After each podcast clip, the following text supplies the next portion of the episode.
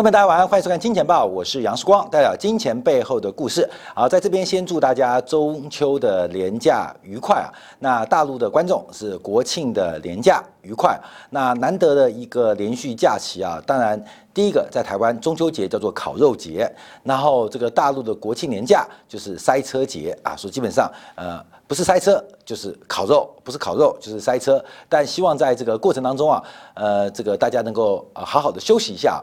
那呃，这是跟我自己讲啊，好 休息啊。所以未来几天啊，我们可能这个四天的年假，让我们团队包括时光能够好好的休息啊。好，在年假之前，我们今天要特别关注的啊，就是从今天中国跟美国公布的一连串的宏观数据，我们的结论。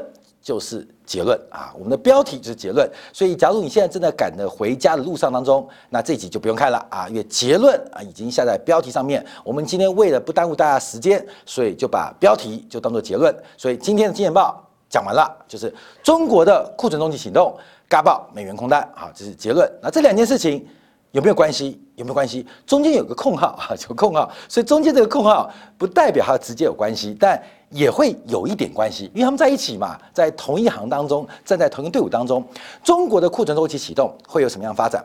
那美元的空单嘎爆会有什么样的变化？我最近看很多投资银行啊，讲到美元的空单，就是美元美元呃不可能会再跌。我们你等着看这个美元的嘎爆空单的发展，会在未来这段时间不断的出现。那会支撑美元转强的有基本面原因，等一下讲。那也有消息面的预期。那这个大家自己去想象，所以嘎爆美元空单，它不管在长期是一个回升还是个反弹，短期先把空单嘎爆，过没有？何时把空单嘎爆？基本上就是美元这波反弹。结束的时间点。好，那另外我们先看到是库存周期啊。这个中国从这次二零二零年新冠疫情之后，是全球率先复工复产的，所以中国的景气似乎在这一次新冠疫情的干扰当中，相对于其他经济体是复苏跟领先较快的。所以今天我们要从整个 PMI 指标来做观察，包括了民间的财新 PMI，包括了国家统计局公布的官方 PMI，呃，不管这数据好。跟坏同步见到库存回补的发展。我们之前做过库存的周期啊，在过去一段时间是一个这个被动去库存的阶段，即将即将从最新的数据证明，中国将进入一段时间的主动加库存、加库存阶段。所以库存周期来临的时候，特别要观察。原物料的价格，最近原物料价格啊有些拉回。那很多投资朋友就在留言板当中问很多事关问题，没有任何的商品，没有任何的股票会一波到顶的，除非是投机股。所以中间会有供给，会有修正，会有拉回，会有整理，需要的是时间跟空间。有的黄金需要的是时间，黄豆可能需要的是空间。所以观众要特别做留意这一波拉回的机会。它叫拉回的机会，它不叫拉回的风险，这要特别提示观众作为一个掌握跟留意。所以黄金我们是算到侧幅满足，也做出了一个呃相对正确的建议。那等待时间的整理。那黄豆一直还没有达到这个侧幅的满足，也代表着原物料行情仍然有非常高的期待在。二零二一年，好，二零二一年，好，我们看一下这个国家统计局公布的 PMI 指数，还有财新的 PMI 指数。这边第一个数据是制造业的采购今年指数，我们看到了官方的版本，官方中国官方九月份的制造业采购今年指数来到了五十一点五，比上个月的五十一是出现零点五个百分点的。呃，持续的走高，也高过路透社预估的均值五十一点二，创下六个月的新高，而且是连续七个月在扩张的区间。那财新的采购这个今年指数。制造业则出现小幅度的拉回，从上个月八月份的五十三点一小幅的拉回到五十三，但仍然是二零一一年一月以来的新高。好，这个二零一一年以来的新高，它是一个相对概念，因为这个 PMI 的采购今年指数啊，这个它的算法它是个相对概念，它不是个绝对概念，因为它的最高是一百，最低是零，那就在五十以上、五十以下做扩。张跟收缩做的表态，所以二零一一年一月以来的新高，只是代表它的短期增速极为惊人，这是民间版本的。可是官方版本是创高的，民间版本在高点高档出现小幅的放缓变化，我们就要来做分析了。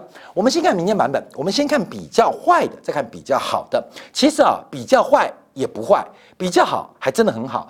从中国的制造业采购经理指指数啊，来财经版本哦，这个民间版本哦，这个主要会从五三点一压回到五三，是因为产出的增速出现放缓的动作，生产的速度增速放缓，不代表它收缩，只是扩张到了一定的地步。自然会出现增速收缩的一个变化。那特别注意到的是，包括出口订单，还有新接订单都出现反弹跟回升。那更特别的是，最落后的指标就业指标、用工指标出现了非常明显的反弹现象，也代表中国这波的经济从原来的反弹开始加快复苏。可这个复苏力道会多大？我们聚焦在于库存周期的回补。库存周期的回补，这是要特别提醒观众注意到的。所以这个新出口订单呢，从民间版本创下了三年新高，还是跟大家提醒呢，这是个相对指标，不是一个绝对指标。所以创下三年新高，第一个是受到前期的影响，另外是去年基期偏低的干扰，所以它会出现创三年新高。它是一个。比较的概念，它是个比较概念，就是比去年很好，或是三年以来，呃，情绪最好的。那情绪好还情绪不好？后面我们讲，我们一般投资人什么时候最兴奋？赚大钱最兴奋，还是被套牢最兴奋？那变态不可能。我们是人，最快乐的时候就是解套的时刻。没有，假如你做过股票，也知道，其实最快乐并不是涨三成、涨四成、涨五成啊。我见过很多观众跟投资朋友，这个涨三成、涨五成，他无感啊，就当长期投资没感。哎呦，你赚五成哦，应该很兴奋啊，并没有。那这个投资套牢的，那可能苦中作乐，常常视光被请客，都是视光。我跟你讲哦，我有一只股票套牢了三个月，昨天解套了，发生奇迹了啊！观众朋友，所以啊，这个。人的情绪啊，常常是一个转折的概念。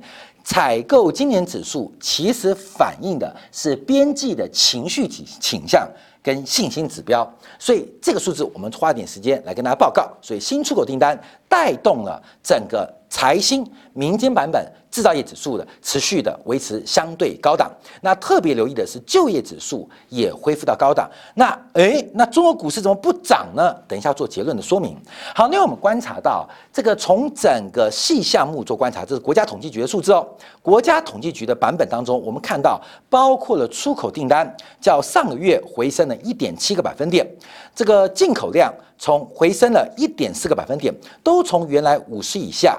攀到五十以上，所以从出口订单、从进口量都出现了扩张的阶段，这也是去年十二月以来首度见到的一个现象跟观察。但我们要特别注意到的是。产成品的库存，还有包括了主要原材料的购进价格，因为我们看到目前反弹最快的，反弹最快的，除了订单之外，是库存的反弹也开始做一个加快跟加温的动作，也就是从订单开始传导。那么你去想啊，因为我们在做这个项目分析当中，第一个是看订单啊，有订单跟出口订单，然后各位你是采购经理人，你会怎么想？我接到订单，第一件事情不是兴奋，是要检核我的库存，有没有多余的库存可以先来交付订单，库存不足的时候才会启动生产啊，这是正常逻辑嘛？你接到订单，第一件事情是很兴奋吗？当然不是，第一件事情是先把库存来进行盘点跟核算，有没有过多或多余的库存能够先应付订单，在订单。不健康或不稳定的时候，才有可能启动生产。那生产启动之后，才会来观察原物料的库存。生产启动之后，原物料的库存够不够？够就先生产，不够就开始采购原物料。那最后才会反映在包括了产成品库存、生产关系、生产关系跟原物料库存，最后才会出现到就业数据的。聘供聘用啊，它是一个顺序关系。所以我们看到中国的制造业全产业链都在复苏跟反弹，全产业链都在复苏跟反弹。那中国股市要涨了吗？啊，你一定会马上又问这个问题啊！我再次强调，等一下告诉你结论。好，那我们再往下观察啊，从这个呃制造业当中啊，三十大类啊，这个观察到，特别是包括原物料库存啊，包括了这个生产成品啊，新订单都出现明显的反弹，特别是原物料库存弹的速度很快哦，我们要特别留意啊。那从这个服务业的加速贡献是超过制造业，以综合的 PMI 来做观察的话。服务业反弹的速度比制造业来得更快，也就是内循环，内循环在启动，内循环在启动。中国现在叫双循环嘛，一个是外部需求，一个是内部需求。那过去啊，两头在外，订单市场在外，原料技术在外。所以从今年我们看第三季开始啊，这个中国强调的内循环，要把订单跟市场更偏重于国内的消费。那技术跟这个呃这个原料更依赖国内的研发跟资本支出，所以从这个服务业的指标做观察，当然这是服务业不是制造业，可从服务业做观察，内循环正在做加温动作。我们看到了包括影音产品啊、电影的上座率啊，最近大陆几部影片都非常非常的热卖啊，这个呃什么八百啊，还有一个什么古装剧啊，忘记了，哎是什么传的？是讲《封神榜》吗？还是什么传？好像很热卖。这个马上要开始啊，就是看着大家都期待看这些电影啊，所以这个电影拍的也很棒啊。所以我们看到很多服务业都在积极的回升。金汤玉是什么？姜子牙啊，姜子牙了啊，姜子牙跟《封神榜》差不多啊，差不多，差不多，差不多，差不多，差。姜子牙跟《封神榜》就一起的嘛，姜子牙是《封神榜》里面的人嘛，对不对？司马懿跟《三国演义》关系差不多，所以姜子牙，姜子牙这样，这个大家都期待看这部大片啊。所以我们看很多的动作正在带动整个这个呃服务业的一个变化跟发展。好，那我们要观察到包括服务业的变化，因为现在做观察就是服务业的商务活动。还有包括订单数据都在快速的回升，也就中国的内循环也正在做加快的一个动作。好，那我们要看一下中国银行也丢出一个最新的一个观察跟说明啊。第一个是我们从制造业，不管是财新版本还是国家统计局，都看到了库存周期。库存周期就四个嘛，就四个嘛。从这个主动加库存啊，被动加库存，然后主动去库存。被动去库存，哎，我们今天没有准备这个图，画一次给大家看啊，就是我们画两条线啊，一条是需求曲线，那一条是。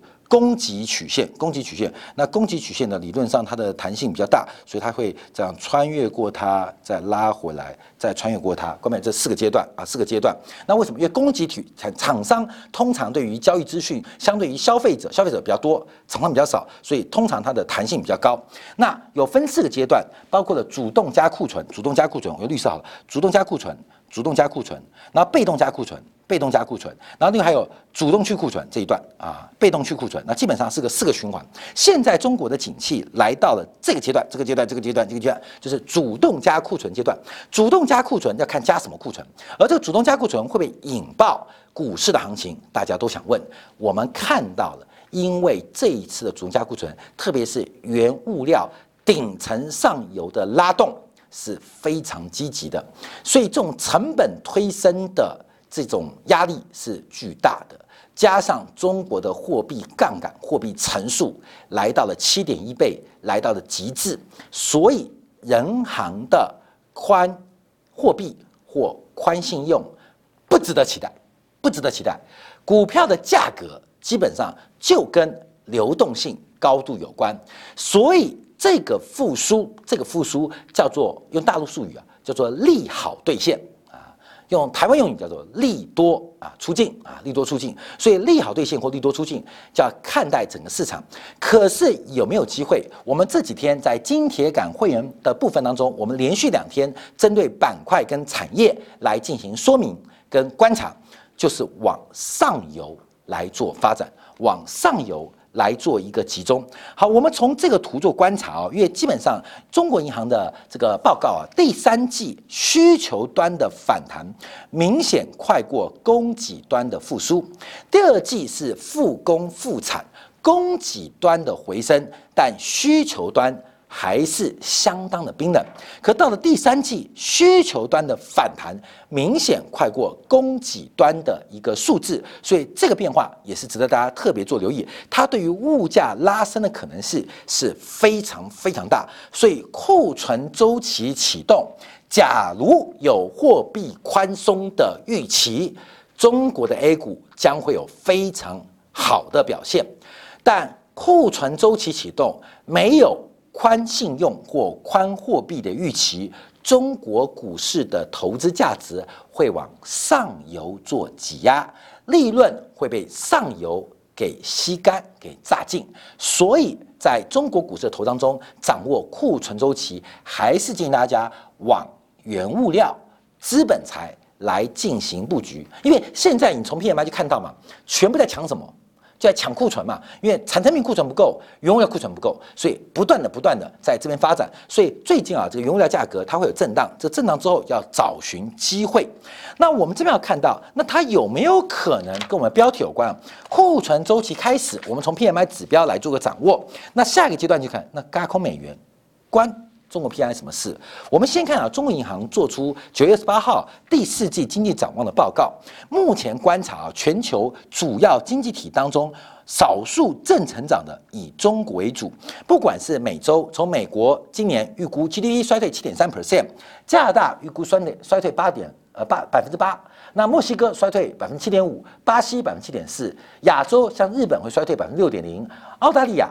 衰退百分之五点零，韩国收缩一点二，欧元区衰退百分之八，特别是英国衰退最重，百分之十一点五。那中国是唯一正成长的，唯一正成长的。我们要注意到这个，注意到，哎，美元轧空啊，美元的发展有很多种面向，长期的观察是一个收缩的经济体，它的货币通常会比较强。长期收缩的一个经济体，它的货币会比较强。这种收缩并不是因为战争失利导致的收缩，那会产生恶性通胀。我们指的是军事风险以外的收缩，就是自然的收缩。关面最好的例子就是日本，最好例子就是日本。日本长期的收缩，它的货币是越来越强，长期是个升值轨道嘛。它并不是个贬值通道。最近收缩最快、货币最强的大型货币英镑，收缩的货币在非军事的一个干扰的这个前提之下，长期收缩的经济体，它的货币会偏强。为什么？有债务跟债权兑现的压力，而这个兑现的压力会导致导致它货币的表现会出现跟经济体。的成长率背离的发展，有句我们再补充，这是长期逻辑，长期逻辑。那还有一个短期逻辑，就是我们今天要特别做一个关注跟观察到。我们看一下，第一个是美元的空单啊，这个美元目前的空单，假以过去五年的平均值，再加上标准差做观察，来到了极致，也就是目前美元的空单对应于包括了欧元的多单，对应于瑞士法郎的多单。别人的多单，别人多单是来到了 maxima 极大值，就是一个标准差的位置。美元的空单也来到了极大值。我们是以长期五年均值的偏离度做观察，这个数字很重要，要相信数学的力量。会不会继续扩大？有可能。可是这种部位跟价格的偏离度，它逐步的变两个标准差。变三个标准差，它发生几率会从百分之一变成了千分之一，变成了万分之一。尤其它是主趋势，主趋势的捷径，从筹码跟价格的偏离度可以做观察。我们举最好的例子，最简单的例子啊，大家讲说技术指标派嘛，你讲布林通道嘛。布林通道，你最近看啊，这个美国股市，假如你用周线或月线，月线不要看，月线更夸张。从周线观察，从日线观察，纳斯达克，假如用指标派的布林通道做观察，它就是突破上轨，收在上轨以外，出现这种小概率的喷出发展，结果呢开始做拉回。所以这个数学力量，尤其是均值的力量，它会有一个扰动力，叫做观察哦。那加上长期的均值，它可能要转折，它会加大这种嘎空或杀多的可能。所以，我们看到目前呢，美元的一个空单，美元的空单是来到近三年的新高。最特别的地方来自于价格跟筹码出现背离，美元的空单筹码创下三年新高。可是美元指数已经从九十一点八，最近最高谈到九十四点五，弹幅超过了两个百分点。对于这种大型货币，两个百分点是非常大的一个弹幅，就出现了空单不认输。可是，在价格当中已经出现了非常严重的劣势，严重的劣势。讲国共三大战役嘛，你这个淮海这个淮海战役就是呃这个徐蚌会战啊。还没打之前，这个辽沈战役、东北战役已经结束了。那平北平的啊，北平的傅作义就等待呃徐蚌会战啊，这个呃淮海战役结束，马上投降。看到因为整个格局已经不利了，所以目前美元的空单呢，看没有？等着看好戏，它处于一个极端不利的、极端不利的一个背离状况，不断的背状况，从它的。呃，标准差的部位，从它的价格的标准差，再从筹码的空单极致，美元已经反弹了。这个高空力道到目前还有很多人在进行怀疑啊，它到底是反弹还是回升？关没有重要吗？赚钱，你赚的是反弹，还赚的是回升？反弹也是涨，回升也是涨，你赚了就赚了。你还要去分析是反弹还是回升吗？这对于空单赔钱的人有必要性啊，对于赚钱的人没有必要性。所以我们在过去啊，在九月中花了六集的节目讲美元的转折，大家觉得美元关我什么事？所以我们把美元这次预测的也很精准。但美元反弹会使得很多原物料价格受到冲击。或是金融属性的拖累，可是那是短期现象啊，短期现象，因为主旋律没有改变。好，那我们就要观察这个中国的库存周期启动，那受到人行的信用保守、货币保守，使得中国股市的资金行情很难大展这个拳脚，只能偏重于少部分的库存周期的受益概念。我们讲的就原物料。或是跟原料有关的这个产业，那美国呢？美元变化，我们再回去看。观众朋友，记得九月中啊，我们跟大家提到这个美元的贬值，请问大家，美元输出，我们都说美元控制我们啊，美元控制我们，全世界大家都用美元做清算跟结算。美元假如扣掉金融属性，美元输出最大的渠道就是。经常账的赤字，也是在一九七一年，这个尼克森把美元跟金本位储备制度脱离之后，跟阿伯，尤其是沙特阿伯、沙特进行了石油美元的联盟之后，美国从那个时候，它的经常账赤字就开始疯狂的扩大。啊，美国的赤字当然是从呃这个越战开始的，可是美国赤字的无限扩大，基本上是因为石油美元体系的确认。那石油美元的体系，它的基础就是美国必须担负为一个债务国，第二个要担负于一个长期而且巨额的经常账赤字，因为美国的贸易逆差就是。进口大于出口是全球流动性的关键，所以我们在九月中提到了，从贸易逆差可以看到美元流动性的过剩，美元流动性过剩，当然美元指数就会不断的走低。我们很直观呢，啊，很直观啊。那为什么我们说美元会反弹？因为这是八月份的数据哦，我跟大家报告，美国经常账逆差。它不可持续，不可持续有两个原因，一个是出口，一个是进口。第一个进口部分等待是目前在众议院还要表决的二兆或二点二兆美元刺激方案，这个刺激方案刺激下去会刺激美国进口的拉动。那这个方案要观察，它拉动更多的可能是原物料跟商品的价格，同时也会带动美国出口的变化。所以经常这样赤字它能够扩大到多少？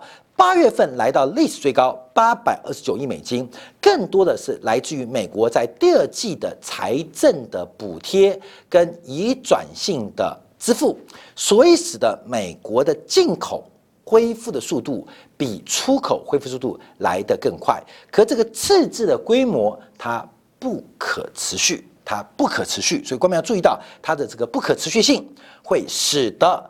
美元在实体部分，在贸易门、在经常门当中，它会出现一个对美元多头相对有利的格局，影响的因子大不大？影响因子，说实在话。不太大，你说你说你讲那么用力，就结论是不太大。可它是个关键啊，它是个关键啊。好，我们再看一下美元的进出口的变化。这个美元主要的出口大概是以工业品跟资本财为主，特别是美国的工业商品跟资本财是做观察，这是美国最大的出口项目。美国的进口主要是在于汽车产业，还有跟相关的工业消费品啊。注意哦，其实美国一年一个月啊进口了两千零一十二亿美金，八月。一个月进口的二两千零一十二亿美金，美国人真会买哦，真会买。关美，你看这个数字哦，就是美国这个进口是二两千零一十二亿美金一个月进口哦，美国很会买，这大家都知道。其实美国人也很会卖哦，卖了一千一百八十三亿美金出去，卖了一千一百八十三亿美金出去。而，这个数字相对于进口当然就差距很大，所以逆差创新高。关没有一个月出口一千一百八十三亿。这个数量级是非常恐怖哦。我们单从美国出口，其实美国的外销的出口的能量是非常巨大。这个食品啊、饲料啊、黄豆、玉米、小麦啊，加加不到美国出口部门的一成。美国出口部门主要是工业材，还有资本材。所以我之前啊，有次在机场啊，这个碰到一个台湾做这个 差。叫做呃这个插件插针的，就是晶片不是要插在这个呃印刷电路板上面吗？那中间那个是针头嘛，这个探针探针，台湾最大的这个探针呃老板啊，机场跟他聊天，他说他们要转型，因为探针啊这个量很大，可是单价低，虽然毛利不错，可是未来的发展可能会碰到对岸的同行的竞争，所以他们转型做金属切割，转型做金属，哎。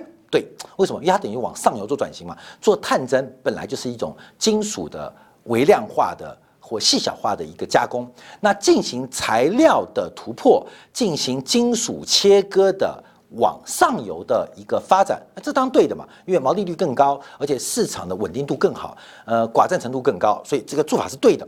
哎，那这第二个问题就来了哦。第二个问题，我觉得这很棒。哎，对，哎，你们最大做金属切割这些刀具最厉害的不是德国菜刀吗？日本菜刀吗？大家去德国一定要买锅子啊，买勺子啊，买菜刀回来啊，什么双人牌菜刀啊，对不对？那日本的菜刀也很有名啊，对不对？你看，呃，切自己、切别人都好用啊，日本菜刀也很好用啊，拔出来塞进去很方便啊。这日本跟德国的刀具啊，工业刀具应该最厉害。他说不是，他不是，美国的刀具很厉害，美国人会做刀，美国人会做刀。美国人还真会做到，我们去想想看啊，美国一个月要出口一千一百八十三亿美金，你在市场当中，请问我们每次买个东西一看来啊，Made in China 啊，Made in Vietnam 啊，基本上越南啊，Made in 呃呃台湾啊的，你有没有看过 Made in USA 的？很少，美国人出口东西都是 To B 的，不是 To C 的，它都是 To B 的，不是 To C 的，所以美国的出口能量是。非常大，美国的生产力仍然是非常值得尊敬的啊，值得尊敬。你看对中国的制裁就知道了，非常尊敬，非常尊敬的。好，那我们看贸易逆差扩大主要的原因，第一个是资本财复苏的程度仍然偏慢，那也代表全球的资本支出的需求仍然是不足的。现在，哎哎哎哎哎，刚刚不讲吗？中国不是要做资本财的扩张吗？那刚好中美贸易摩擦，中国想买。美国不能卖，美国想卖，中国不能买。好，这是第一个，唯一复苏最大市场，中国的资本财的需求，美国目前不能满足。另外，全球其他各地，不管是日本，不管欧洲，基本上资本财的需求没有回升。另外是汽车产业，汽车产业，美国的消费力的回升，等一下我们看到美国昨天公布几个数据啊，汽车的进口恢复的速度相当的快，可是美国汽车及零组件出口却是相当的慢。你看看啊，什么懂车帝啊，大陆的懂车帝怎么黑通用，怎么黑别克的，你知道？美国车通用车啊，通用现在最大市场是中国的，那外销到中国的很惨，你知道吗？所以中国的需求。中国需求因为受到中美贸易摩擦的关系，导致美国出口不足。我们可以这样做很直观的解读：中国对于美国资本财的需求，中国对于美国原料的需求，中国对于美国消费财的需求，都受到中美之间政治气氛的干扰而变得不太理想，直接反映在数字上，就是美国的出口市场。既没有欧洲的复苏，也等不到日本的买家，而中国的买家被川普的墙给隔开来了。可是这个现象即将在三十天之后出现改变啊！三十天改变，我们跟大家讲，昨天看那个竞选嘛，这拜登太厉害了，你知道吗？川普就是玩泥巴战，昨天的拜登，拜登卷起衣袖，嗯，拉起裤管，你要打泥巴战。我就跟你打泥巴战，一个七十六岁的老头玩泥巴战，呃，跟一个七十四岁老头川普玩泥巴战，这是一个返老还童的概念，你知道吗？两个的辩论就是泥巴战，过没有？泥巴战，有人说 C N 评论说这是美国有史来最糟糕的一个政治辩论，这是对民主这种玷污，民主不就吵架吗？只是吵架在辩论会吵架，所以。川普你一句，拜登我一句，然后两个互相喊闭嘴闭嘴闭嘴闭嘴闭嘴。所以昨天晚上就是美国未来的四年就是闭嘴啊闭嘴。这昨天的辩论会唯一出现最多就是闭嘴闭嘴。你麻烦你闭嘴可以吗？闭嘴可以吗？闭嘴可以吗？闭嘴可以吗？那彼此都不愿意闭嘴啊，就美国该闭嘴，可是美国人不愿意闭嘴啊。这是基本上这是昨天辩论。但你看什么发展呢？拜登的优势越明显。这个昨天我们分析美国大选啊，这个很多人怀疑说四年前川普不是。民调输给希拉蕊吗？谁说的？关没有？谁跟你讲的？谁跟你讲？你是看哪门民调？关没有？哪一门的民调？这个四年前啊，有看《金钱报》的人知道，世光最早预测川普会当选。当时大家说希拉蕊当选，世光先说川普会当选，为什么？然后到最后选后选举前，川普民调已经翻过希拉蕊了。所以我不知道很多网友留的留言呢，你们是记得是哪门子的选举啊？我们在四年前，只要看《金钱报》，观众知道世光最早预测。川普竞选不是世界最早，也是相对领先。为什么？算票算来的啦，其实是算票，算票。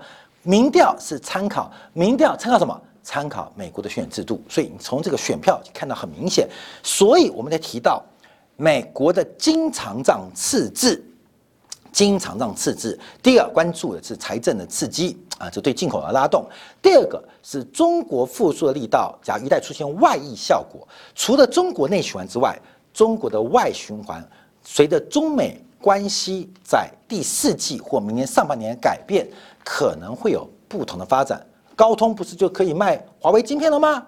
看到没有？哎，华为不是买不到吗？现在高通可以独供啊，独供，这就是一种转变的方式。所以我们说，美国的贸易赤字它不可持续，不可持续，不可持续，对于整个。美元的行情就有变化，那我们就要看美国人的信心啊。这个标普九月九号公布的七月份标普的房价指数爆炸啊，爆炸！这个因为贷款利率偏低啊，使得美国的买家是疯狂的买买买，加上新冠疫情导致的供给短缺，还有建材价格的喷出，都使得目前美国的房子。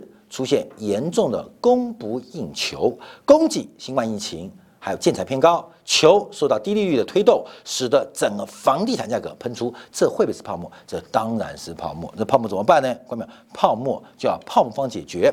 好，另外我们看到从美国啊这个 Conference Board 啊，基本基本上我们看密西根大学跟这个 Conference Board 的这两家民调，这个九月份的消费金也出现了明显的反弹，明显的反弹。美国的消费者都在庆祝。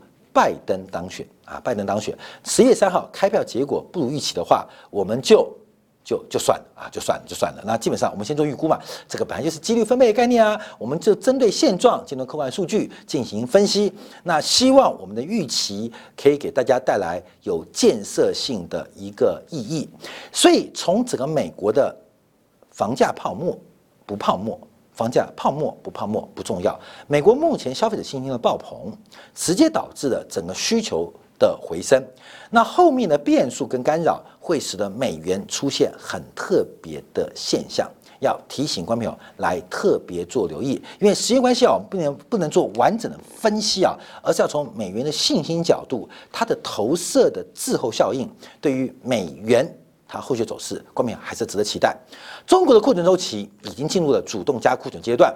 美元的周期进入了强力逼空跟嘎爆抠桶的阶段，这两个的火花彼此有因有果，彼此相关度也不低，它会对于第四季甚至明年二零二一年行情带来一个非常重要的预期，也就是汇率因素将会二零二一年成为各国央行对于面对通胀疑虑或通胀难题最关键的手法。二零二一年。不是做股票，二零二年是要开始学习做汇率，二零二一年是要玩好原物料行情，分享给大家来做一个参考。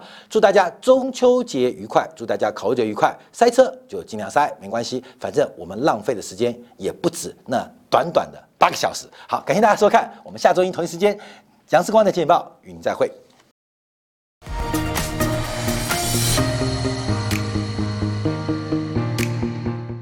假如喜欢以上的影片，记得订阅、点赞、开铃铛，已经关注我哦。